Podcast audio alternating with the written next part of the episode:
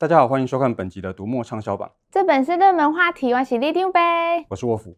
哎，老师，嗯、听说最近小说很难卖，哎，小说难卖很多年，只是现在更难卖了而已。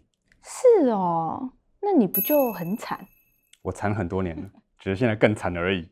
本来只需要上班赚钱，现在还得录影吓人。说起来，我真的为了卖书做过很多莫名其妙的事。等等，这么一提，我想起 Sex 来了。等一下。YouTube 难道要转型成限制级频道了吗？哎，导演，这可以播吗？不是啦，我是说这一次的畅销榜里有一本书叫做《Sex》。哦，老师，你又不是不知道，爱用电子书买写真集的人很多啊，这样就不用害羞的到柜台结账啦。先别歪楼，《Sex》这本书根本就不是写真集。会想到这本书，是因为这本书的作家是日本推理小说家石田一良，他的成名作是《时代溪口公园》系列。当年还拍成家喻户晓的日剧。石田一良前几年来过台湾，和法国作家吉尔勒贾蒂尼耶，还有台湾作家张国立一起办过座谈会。我就是那场座谈会的主持人。我刚刚说我为了卖书做过很多莫名其妙的事，这是其中之一。你们几个大叔小说家凑在一起聊天，内容会不会是少女不宜呀？那次座谈会其实蛮好玩的。那三个作家越讲越开，那话题也就越来越偏。所以我后来在想，石田一良写 sex 不知道跟那次座谈会有没有关系？等一下，所以到底这本 sex 是什么？色情小说吗？呃，不是，sex 是十二个短篇故事的合集。呃，故事里的确有性爱场面，不过并不是以描写情色为重点。故事里有无法碰触妻子的丈夫，有情欲刚刚萌芽的青年男女，情节其实就是一般人的一段人生，只是里头有性这个重要的元素互相呼应。话说回来，这类话题的确容易让人好奇，所以虽然小说不好卖，但是 Sex 很快就攻进畅销榜。果然，小说的书名很重要，诶，标题吸睛一点，更容易抢占读者的心哦。说到这个，我觉得这次的畅销榜里有另外一本文学书籍值得注意，不过它不是虚构小说，而是报道文学，书名叫做《被杀了三次的女孩》。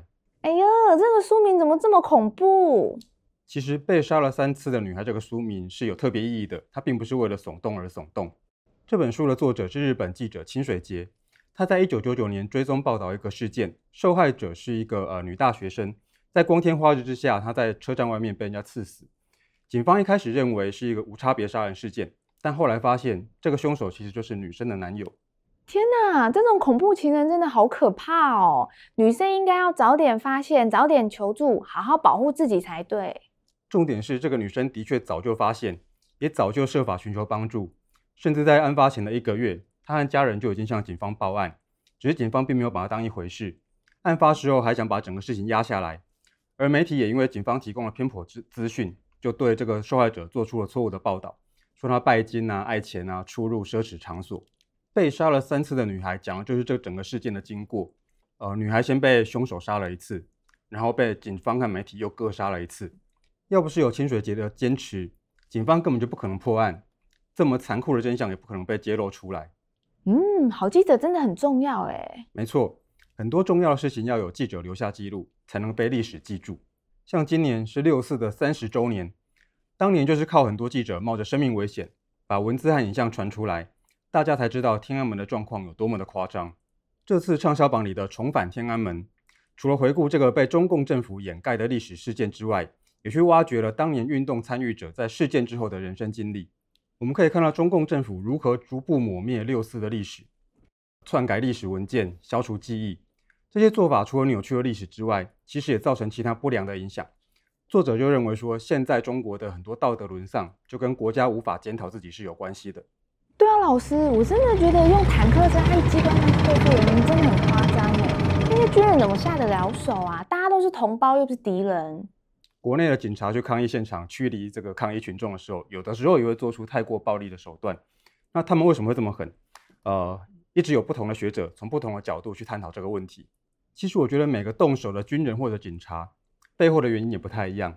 例如都是听命行事，有的人可能是虽然不想动手，但是因为有人下命令，那我不能违抗命令，就只好跟着被迫行动。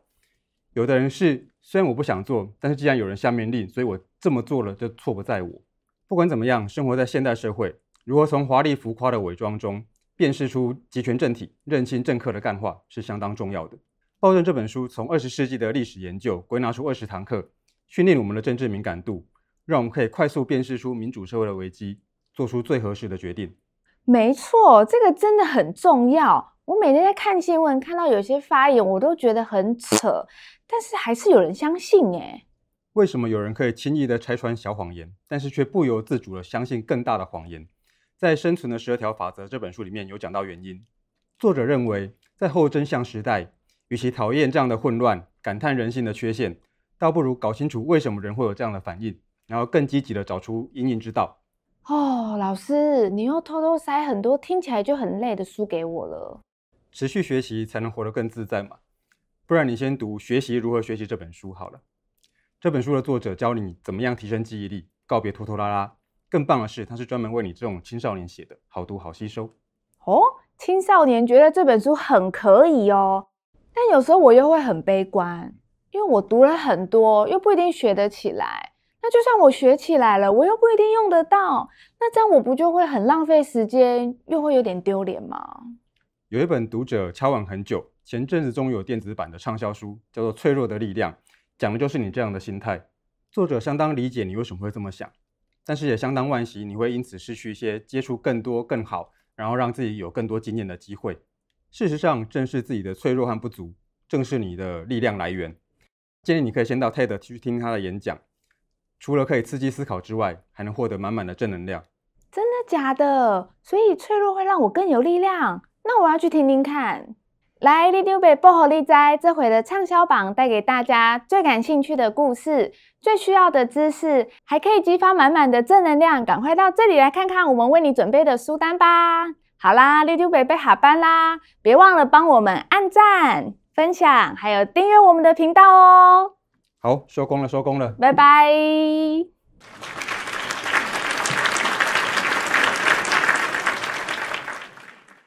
老师，你说上回石田一良的座谈会越讲越偏是什么意思啊？就三位作家后来聊到要写什么小说，那这不是蛮正常的吗？但石田一良说他想写的是两个不想谈恋爱又不想结婚的人，每个月只在女性的排卵日约会。哎呦，这在讲什么啦？